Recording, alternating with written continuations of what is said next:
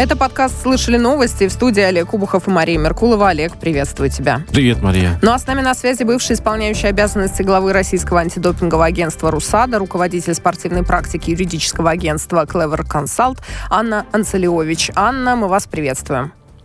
Добрый вечер. Здравствуйте. А, ну что же, Олимпиада в Пекине закончилась. Время как-то вот в купе оценить все вот эти все события, все достижения, все поражения, которые имели место.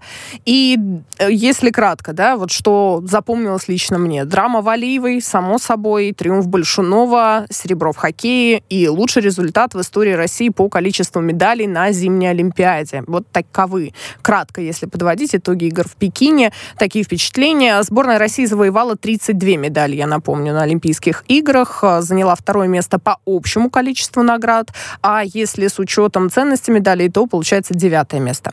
Это вот такие сухие данные. Анна, что вам, как э, зрителю и профессионалу спортивному, чем вам больше всего запомнится эта Олимпиада? Ну, мне как спортивному юристу, конечно, в первую очередь запомнилось больше спортивными э, баталиями э, судебными, чем э, действительно да. спортивными соревнованиями. Да. А, конечно, вот э, дело Камилы, оно стало очень интересным, потому что на таком уровне в международном э, высоком впервые рассматривалось дело защищаемого лица, то есть несовершеннолетнего спортсмена до 16 лет. И э, это стало прецедентом э, в, и вообще то, что КАС отошел от э, Всемирного антидопингового кодекса, это стало прецедентом. Конечно, мне из Олимпиады, наверное, в первую очередь запомнилось это. А, но не могу не отметить, что, конечно, вот эти а, судебные баталии, они немного испортили впечатление, в принципе, о фигурном катании, да, о соревновании, потому что как-то мне а, было грустно немного наблюдать, особенно вот уже когда была произвольная программа у женщин.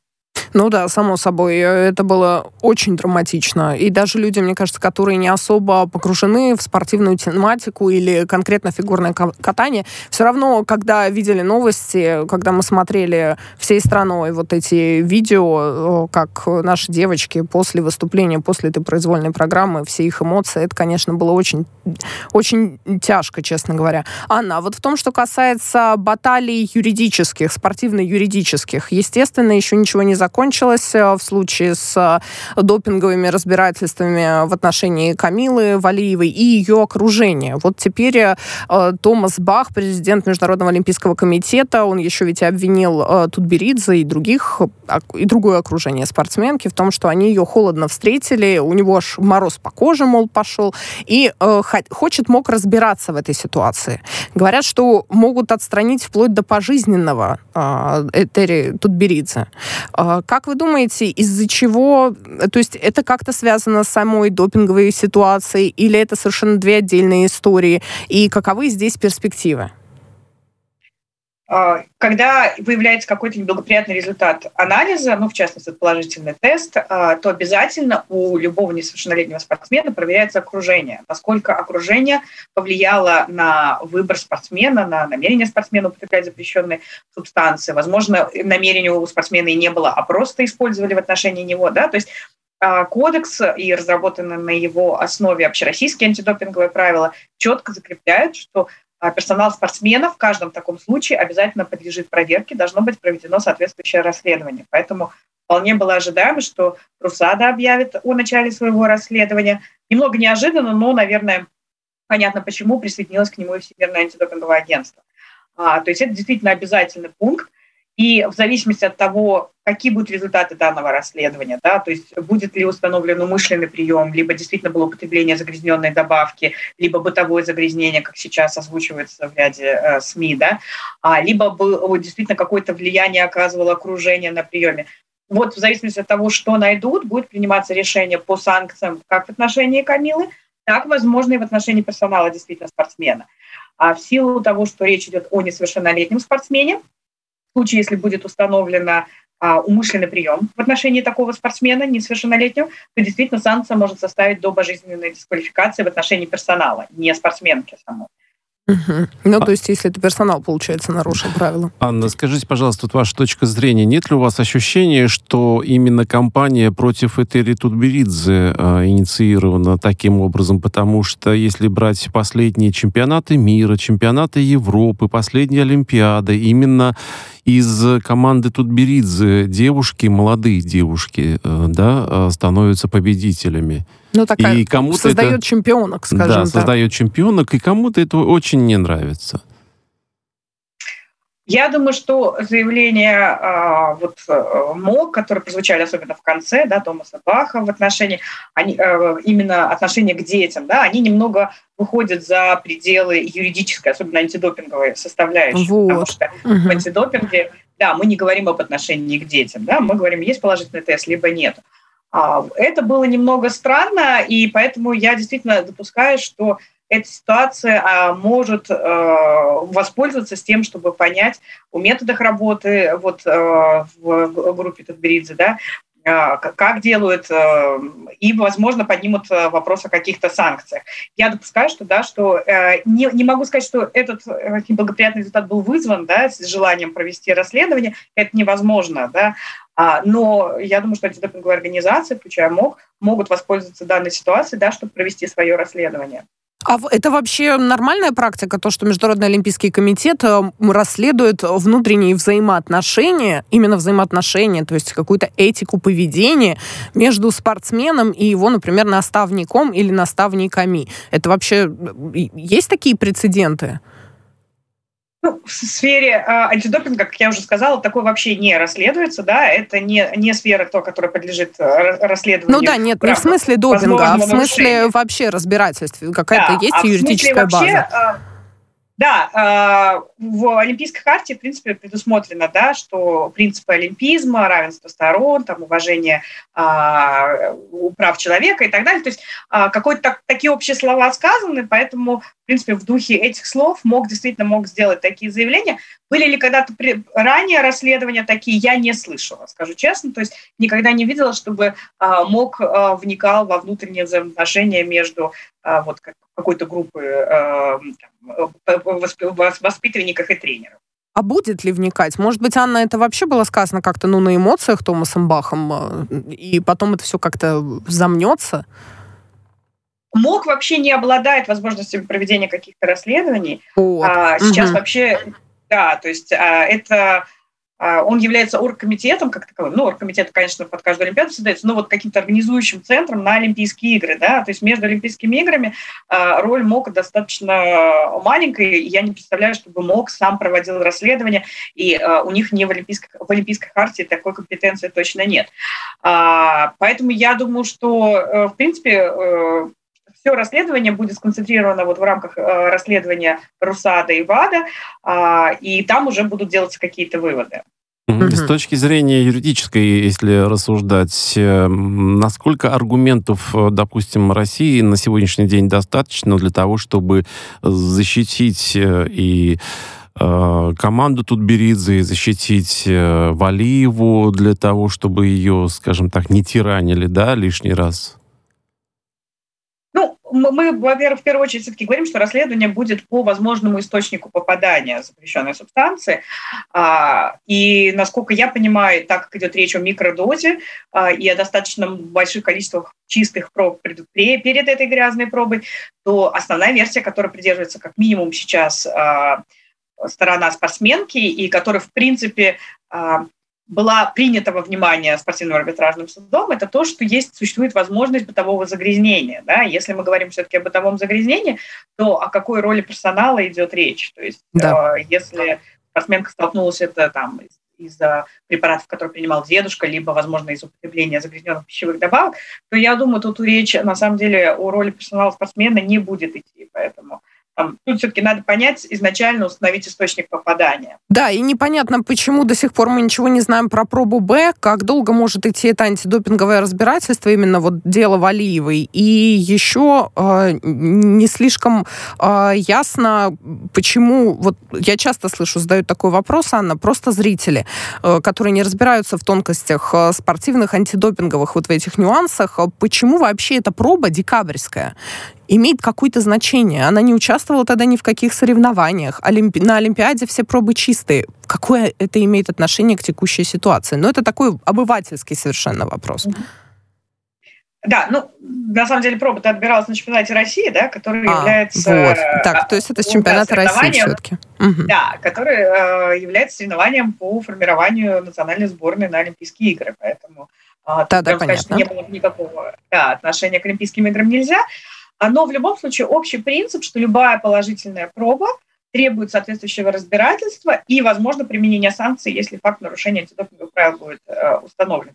Неважно, когда она отбиралась. Много проб отбирается вообще во внесоревновательный период, потому что есть субстанции, которые имеют смысл принимать только во внесоревновательный период. Поэтому а, тут проблема, которую принял во внимание ИКАС, на самом деле, почему так поздно сообщили. Да? Если бы ей сообщили раньше, она, возможно, смогла бы провести надлежащую подготовку, найти источник, представить хорошую позицию. А, конечно, когда у нее оставалось 2 часа, там, 48 часов на представление позиции, э, найти, а она находится в Пекине, да, то есть даже не дома, не, не там, где она это все, все происходило, то установить источник очень тяжело. Ну и, да. Соответственно, доставить какое-то объяснение. А, и это было принято во внимание, и посчитали, что это было бы крайне несправедливо. Но в любом случае данная проба, а, вот э, декабрьская, она будет, по ней будет проведено соответствующее расследование, будет попытаться установлен источник и будет вынесено какое-то решение. Либо санкции, либо полное оправдание спортсмена. Ага. Анна, ну что ж, надо нам двигаться дальше. Есть еще у нас любопытные новости, спортивные и сообщения, которые хочется рассмотреть вместе с вами, разобраться. Сейчас снова разгорелась дискуссия, и на фоне вот очередного допингового скандала на Олимпиаде о том, что почему обычным людям можно принимать какие-то препараты и таблетки, хотя они не, ни, ни в каком спорте высоких достижений не имеют к нему никакого отношения, но фактически так называемый допинг, да, просто для, для того, чтобы предотвратить какие-то нарушения в организме или улучшить какие-то э, показатели в фоновом режиме, не для лечения конкретных болезней. А, мол, спортсменам нельзя, и тем более, что те э, уже сейчас рекорды, те вещи, которые творят современные спортсмены, они совершенно не идут ни в какое сравнение с тем, что было, ну, например, там 50 или 90 лет назад, олимпийские рекорды, то есть тогда и сейчас. Сейчас уже спортсмены и так сверхлюди. Может быть, всем разрешить просто употреблять допинг и закрыть этот вопрос? Вот такие тоже звучат мнения. А, я на самом деле не согласна с таким мнением, да, я uh-huh. как человек, который проработал в Русаде достаточно много лет, все-таки за то, чтобы а, это было контролируемо, иначе получится, что ряд э, спортсменов, которые как бы наплевать относятся к своему здоровью, да, но хотят каких-то сиюминутных выгод, они принимают достаточно опасные субстанции, другие спортсмены, не, которые не хотят рисковать своим здоровьем, конечно, не готовы принимать, и это такой, получается, дисбаланс и mm-hmm. несправедливость. Понятно. Вопрос в другом, что я не совсем э, согласна с тем, как э, запрещенные субстанции вносятся в запрещенный список ВАДА. Это не совсем прозрачная процедура. Вот, мы а, о ней вообще ничего не знаем, Анна. Да, э, есть э, в рамках ВАДА группа по списку, которая э, собирается, исследует вопросы. Туда входят вот эксперты из разных стран, но преимущественно туда все-таки входят эксперты из англоязычных стран, из стран Западной Европы. И поэтому, когда потом список рассылается уже достаточно за небольшое время до его принятия и просят дать комментарии. На самом деле, многие, вот была даже статья в рецензируемом журнале, что нету а, каких-либо а, научно подтвержденных данных по поводу включения, например, того же триметизидина или мельдония, а, что они оказывают какое-то влияние на спортивный результат и что они вредят здоровью. Ну, да, я видела про триметадизин, что он вообще даже нет никаких клинических испытаний, ну, то есть клинически не доказана его эффективность в принципе. Да, поэтому почему он был включен? А, почему был включен а, Мельдони, да, а не какие-то иные аналоги из других стран?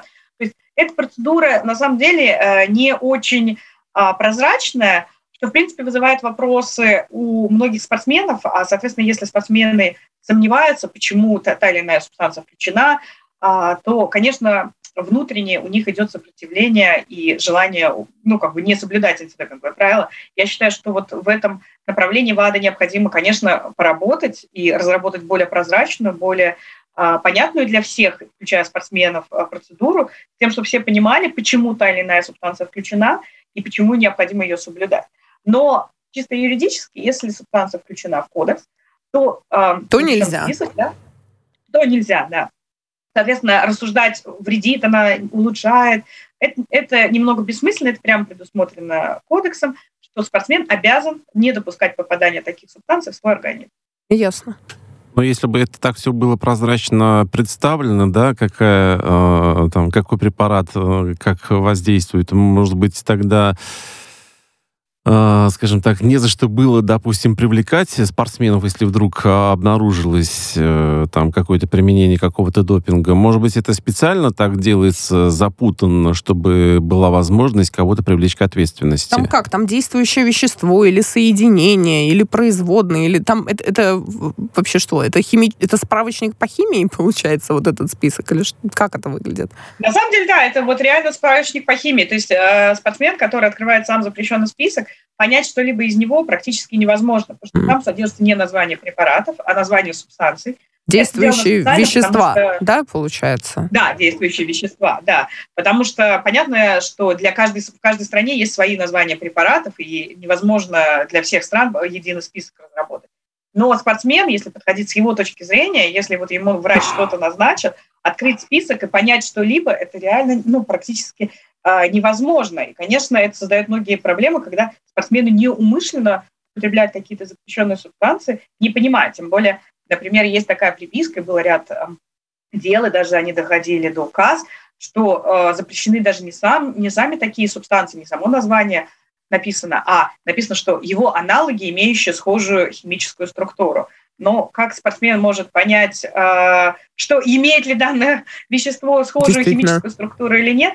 Поэтому, но конечно, врач же может, это с очень, другой стороны. Очень Врач же может понять, да, который ВАДА назначает. об этом говорит, что... Да. Э, а ВАДА именно об этом говорит, что спортсмену и не надо, вам надо прийти к спортивному врачу, и он вам э, расскажет. Либо в Национальное антидопинговое агентство, и они посмотрят и вам скажут. Вопрос mm-hmm. в другом, что э, есть врачи, особенно уровня национальных сборных, они, конечно, хорошего как бы, уровня, хороших знаний, а спортсмен, э, врачи в региональных командах или даже в каких-то клубах местных, да, к сожалению, не все обладают достаточным э, уровнем, и зачастую были тогда такие случаи, когда спортивный врач подтверждал, что можно принимать, а препарат оказывался запрещен. А-а-а. И все равно спортсмен нес за это ответ. Угу. То есть, получается, это еще достаточно такой серьезный вопрос по отношению к тем врачам, э, которые следят за тем, э, что принимает, что не принимает э, спортсмен. То есть их уровень, их квалификация. Да, да конечно. Да, это, это очень много зависит, да? Да, во-вторых, еще есть субстанции, которые запрещены только во время соревнований. И вот есть случаи, когда спортсмен принимает во внесоревновательный период данную субстанцию, а вот следы находят во время соревнований. То есть тут еще надо понимать фармакинетику, периоды выведения препарата. Но это на самом... Ну, это же в инструкции... К, ну, это же в, в инструкции к препарату написано, даже ну, к возможно, там и написано в инструкции, а... но у каждого человека свой ну, организм, есть особенности, есть особенности да. возможно, да. Будут быть нюансы. Да. Поняли. Ну вот я сейчас смотрю триметадизин. Ну, тот... там написан по период полу. Полувыведение, да, это правда. Полувыведение, да. А индивидуальные уже особенности, когда полное выведение зависит от метаболизма, от работы печени и так далее, почек. Поэтому тут э, предсказать никакой врач, к сожалению, не сможет. Да, я вот сейчас смотрю тот самый триметадизин, трими... так, самые разные названия. Триметадизина, дигидрохлорид и, в общем, дальше химические формулы, которые я, в принципе, прочитать не в состоянии. Действительно, довольно сложно. Последний вопрос вот по спискам этих препаратов, Анна. А как часто они э, освежаются в ВАДА? Раз в год. А как минимум раз в год, то есть с 1 января да, вступает в силу новый кодекс, но если есть необходимость изменения, она может носиться и в течение года. В частности, после Олимпиады в Сочи э, срочно был в кодекс посреди года введен ксенон и аргон. Вот. Э, такое может быть, да. Ну, интересно, почему? Просто вдруг э, кто-то хлопнулся о полбу и сказал, ой, мы забыли добавить вот эти штуки. Давайте срочно соберемся и утвердим, что эти штуки тоже запрещены. То есть вот, э, или просто как листают справочник, тоже медицинский, выбирают, какие препараты Или какие-то подозрения То есть, возникают по отношению происходит? к спортсмену, который занял да, там первое, второе место, да, они вдруг быть, решили, ой, что-то тут не то, давайте проверим-ка его пробы. И что-то такое находят в них. Не, ну задним числом это все равно не распространяется, так ну, это на будущее, не сработало, да. но действительно Да, на будущее поступила информация, что э, спортсмены используют э, данные газы, э, проверили на, на соответствие данных субстанций трем критериям включения в запрещенный список. То есть субстанция включается в список, если она э, удовлетворяет двум из трех критериев. Это э, вредит здоровью, улучшает спортивный результат и э, вредит, как бы нарушает дух спорта. Вот если субстанция нарушает, соответствует двум из этих критериев, то ее включают в список. Например, Третий критерий очень, очень, очень интересный, да, он очень... Э, нарушает да, дух спорта. вот по нему как раз хочу рассказать. Да, марихуана. Почему включена марихуана? Именно потому, что она вредит здоровью и э, нарушает дух спорта. Э, понятное дело, она не улучшает спортивные результаты, но вот так как она соответствует двум другим э, субстанциям, то критериям, то она включена в запрещенность. Понятно. Также и все, видимо, наркотические, так или иначе, вещества. Анна, еще две вещи хотим э, проговорить с вами сейчас. Международное агентство тестирования отчиталось, что проверило на допинг не менее 56% участников Олимпиады в Пекине. Это более 3000 э, проб взято. А, единственное, непонятно, а как во время Олимпиады выбирают, кого тестировать, кого нет, в каком объеме, есть ли здесь какие-то критерии, правила? Да, конечно, отбирают э, призеров э, всех, а, все, все ну да. а, три первые места, а, и потом по жеребьевке из других оставшихся там на соревнования, ну и там зависит от допинговой истории спорта, да, то есть фигурное катание, например, оно допинг по риску, по допингу не особо рисковое, конечно, там не собирается не такое количество проб, как, например, в биатлоне или в лыжах, да, то есть там есть свое количество проб, то есть всегда берутся э, призеры, и потом э, берутся уже по жребию из оставшихся участников. Все, выяснили. Ну, то есть 56% это высокий, я так понимаю, в принципе, показатель тестирования.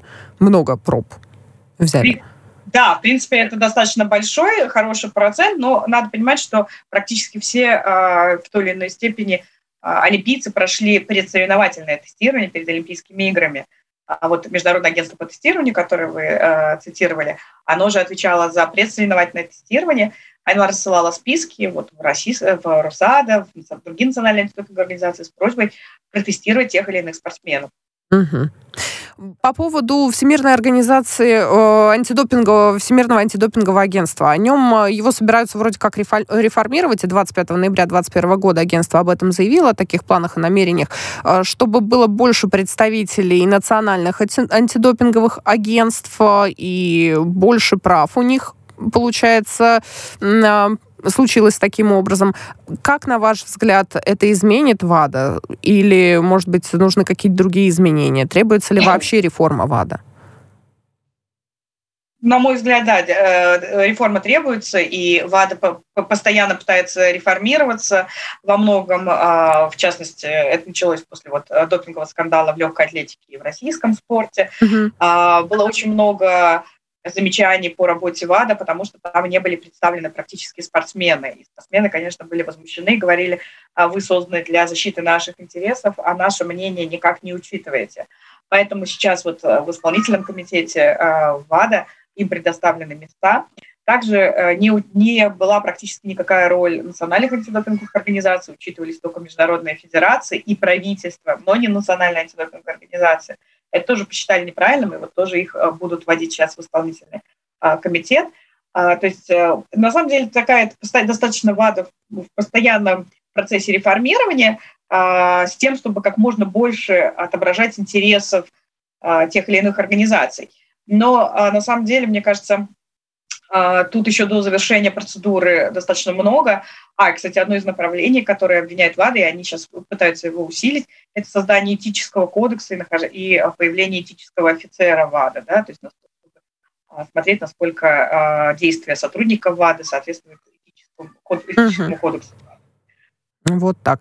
А то, что э, ну, мы не можем тоже совсем относиться, скажем, непредвзято в ситуации, когда реформу ВАДА больше всех приветствуют Соединенные Штаты, которые до этого эту организацию очень активно критиковали и даже отказывались полные взносы в, в, делать, в денежные, имеется в виду финансовые, в эту организацию. Как вы к этому относитесь?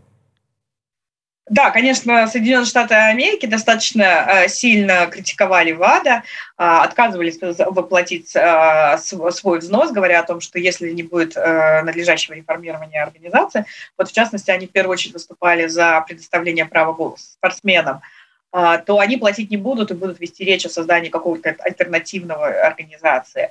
А, в частности, раскол еще между двумя вот, США и ВАДА был по поводу закона Родченкова, который да. США, и ВАДА и МОК были достаточно против данного закона, говоря о том, что есть антидопинговые правила, не надо вот, лезть на, на нашу поляну ну да, так. на территорию международного Но... антидопингового права. Анна, продолжим да. буквально через несколько минут. Вынуждены прерваться, но обязательно обсудим еще нюансы и по УВАДа тоже.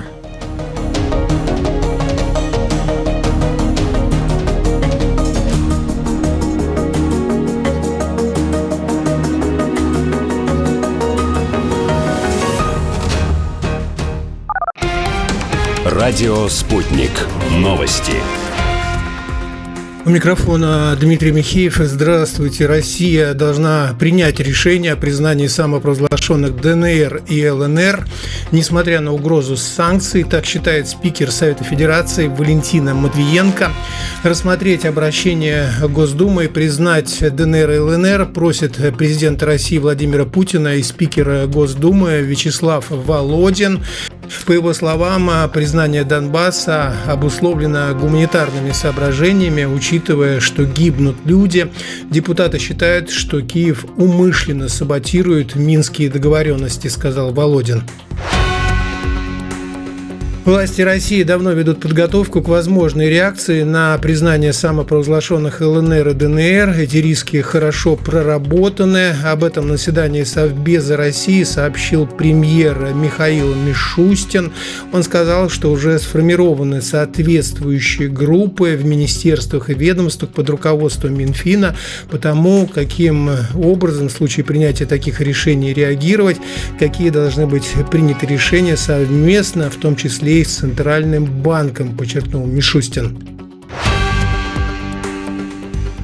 России нужно вести переговоры только с США. Все остальные страны будут э, делать то, что скажет Вашингтон. Об этом заявил секретарь Совета безопасности России Николай Патрушев. Спецслужбы э, Запада скрытно вербуют боевиков для отправки в Донбасс. По данным э, российских э, спецслужб, приоритетом пользуются те, кто участвовал в их действиях на Ближнем Востоке, в Карабахе и на Балканах. Наибольшую активность проявляют ЦРУ и британская Ми-6. В первую очередь вербуют в Боснии, Герцеговине, Албании, Косово. За участие в карательной операции в Донбассе предлагают от 2 до 3 э, тысяч долларов в месяц. На предложение уже откликнулось не менее тысячи человек. В концертном зале Чайковского в Москве выступит 26 э, февраля э, главный дирижер оркестра Цюрихского Тонхаля и симфонического оркестра японской вещательной корпорации NHK Аво Ярви. Он э, представит программу из сочинений Ричарда, Рихарда Штрауса. Ярви – один из самых востребованных дирижеров мира –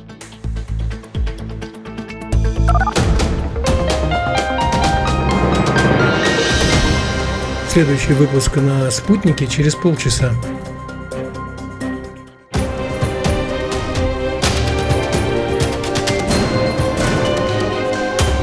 Радио «Спутник». Говорим то, о чем другие молчат. Вчера по телеку видел. Мне тут по телефону сказали. В соцсетях только обсуждают, что... И так десятки раз каждый день. В эфире «Радио Спутник». Всегда правильный ответ на вопрос. Слышали новость? Подкаст «Слышали новость» в студии Олег Обухов, Мария Меркулова и с нами на связи Анна Анцелиович, бывший исполняющий обязанности главы российского антидопингового агентства «Русада», руководитель спортивной практики юридической группы «Клевер Консалт». Анна, мы вас приветствуем еще раз. Да, добрый вечер еще раз. Мы с вами остановились на реформе ВАДА. А, и э, прервались на небольшой, ушли на небольшой перерыв. А, позвольте еще раз вас попросить, э, чтобы вы договорили вот ту мысль, на которой остановились, о том, что действительно у ВАДА есть э, ну, некоторые нюансы, но она постоянно меняется, постоянно обновляется. И то, что есть страны, которые приветствуют возможные реформы или изменения в работе этой структуры, а есть те, которые, видимо, не очень рады этому. Да, а, вот основной был э, организация или государство, которое хотело изменения, это США. Их основное требование это было э, дать больше права голоса э, спортсменам. А, и вот когда был представлен пакет изменений, вот он был совершенно недавно а, представлен, в частности, наделение правом голоса спортсменов, национальных антидопинговых организаций, то тогда Соединенные Штаты Америки сказали, что они, в принципе, удовлетворены по крайней мере, тем направлением, которым идет реформирование ВАДы, и готовы внести свой э, взнос э, в, в организацию. Э, в принципе, МОК также достаточно долго сам подвергался критике и находился в столкновении с ВАДА, но вот в качестве реформирования данной системы было создание Международного агентства по тестированию, о котором мы недавно говорили, а, и МОК отдал все полномочия по допинг-контролю туда и сказал, что он больше заниматься допинг-контролем, вообще допинговыми вопросами не будет, потому что как раз обвиняли в конфликте интересов. Да? МОК заинтересован в олимпийских чемпионах, в людях, и многие считали, что он может где-то в интересах э, знаменитых спортсменов покрывать какие-то такие э, положительные тесты. И вот чтобы не было таких вопросов, он создал отдельную организацию, и теперь вот Международное агентство по тестированию занимается всеми э, вопросами по допинг-контролю от имени МОКа. Угу. Ну, как я поняла, к маю 2022 года предложение по реализации этой реформы ВАДА должны быть представлены. То есть есть еще время. А, и мы еще успеем, я думаю, в эфирах поговорить на эту тему. Вообще, в целом, Анна, спорт и политика. А, сейчас, естественно, это не первый раз уже, в последние годы. Постоянно речь заходит о том, что спорт больше нельзя называть э, чем-то таким э, внеполитическим, что чем-то объединяющим именно. Скорее, все больше каких-то манипуляций, все больше использования спортивных достижений движений или спортивных соревнований как площадки для продвижения каких-то политических идей, инициатив.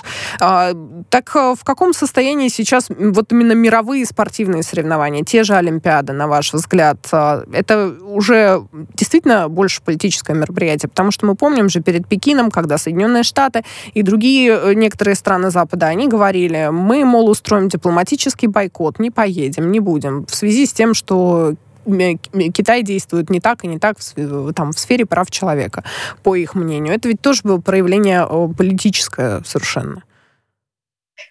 Да, я с вами согласна, что сейчас Олимпийские игры, конечно, а, ну, наверное, не только сейчас, а всегда а, несли в себе все-таки политическую какую-то составляющую, несмотря да, несмотря на то, что, конечно, все говорят о том, что беспристрастности и так далее, но э, все, все люди, да, и не могут как бы отказаться от своих э, каких-то политических воззрений.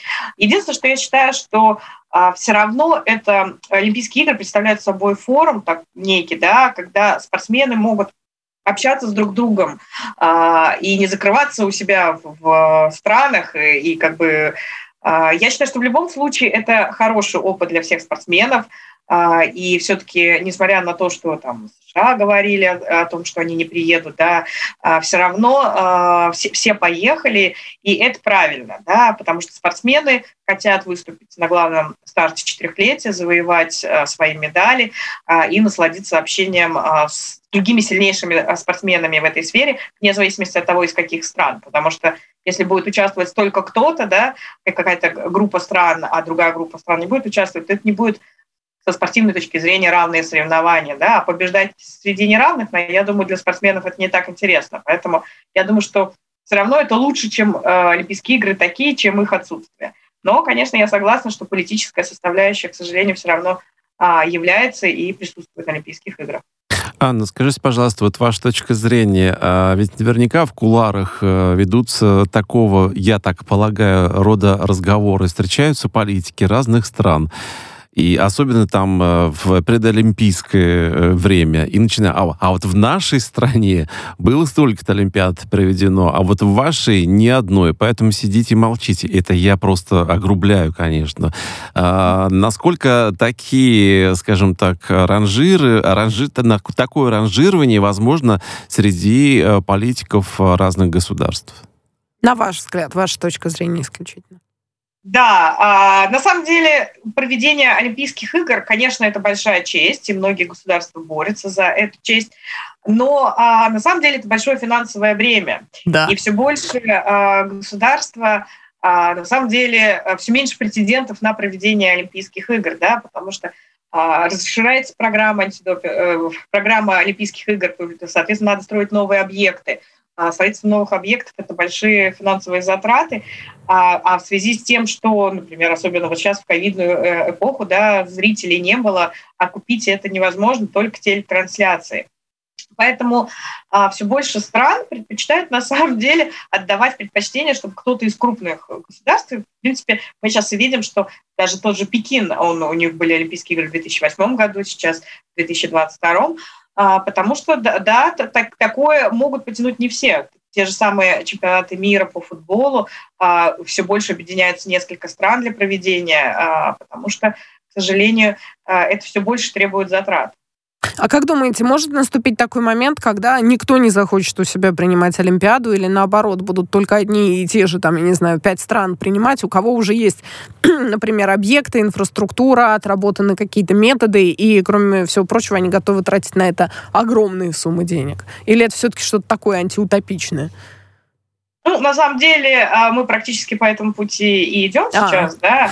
То есть э, тот же Пекин сейчас, а, Париж что был нескольким, э, столицей нескольких Олимпийских игр, а Милан, это рядом э, с, с, э, с Турином, да, Соединенные Штаты Америки, то есть а, Австралия. То есть, в принципе, мы идем по тем же странам, которые уже проводили. То есть я не представляю, например, чтобы Беларусь изъявила желание а, построить э, объект олимпийский, пригласить на Олимпийские игры. К сожалению, такое, такие расходы не для государства с э, небольшим бюджетом.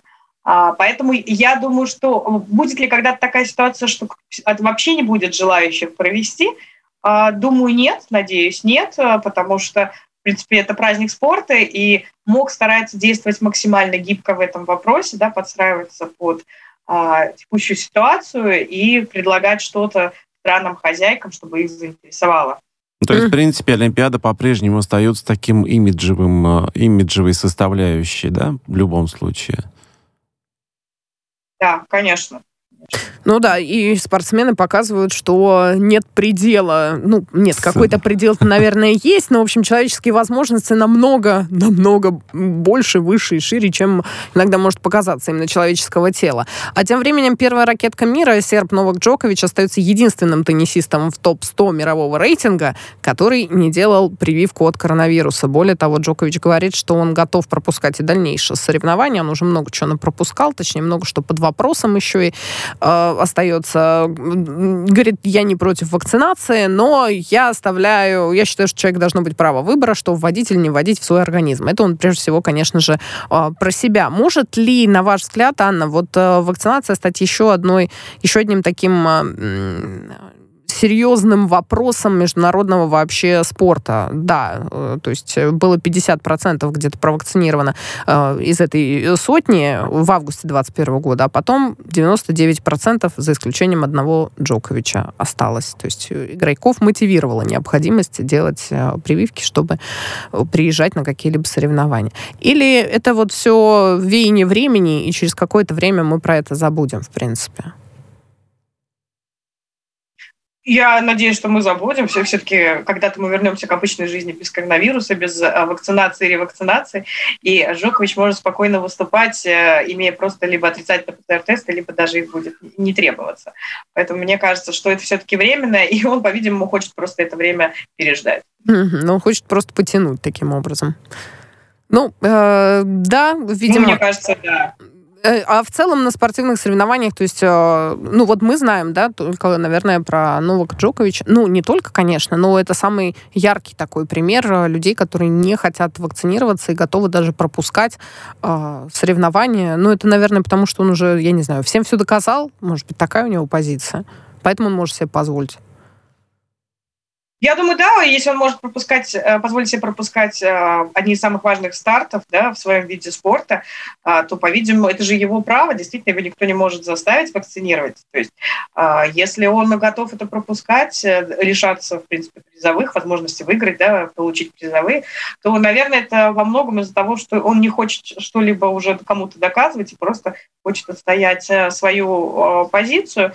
Ну, как каждый человек э, имеет на это право, тем более, насколько я понимаю, он же не, э, не, как бы, не, не говорит, что не будет сдавать ПЦР-тесты и так далее. Нет, нет, он готов, это он готов сделать, да. весь ковидный протокол. Да, просто он говорит, что я не буду делать э, вакцину, это его, его, его право. Анна, спасибо большое. Анна Анцелиович, бывший исполняющий обязанности главы РУСАДА, руководитель спортивной практики юридической группы Clever Consult, была в эфире. Слышали новости подкаста на радио «Спутник».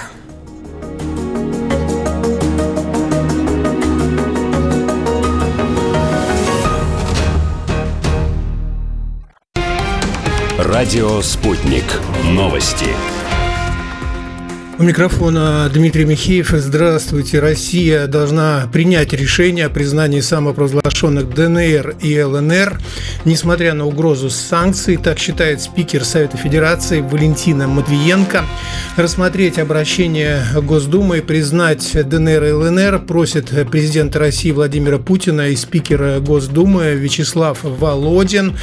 По его словам, признание Донбасса обусловлено гуманитарными соображениями, учитывая, что гибнут люди. Депутаты считают, что Киев умышленно саботирует минские договоренности, сказал Володин.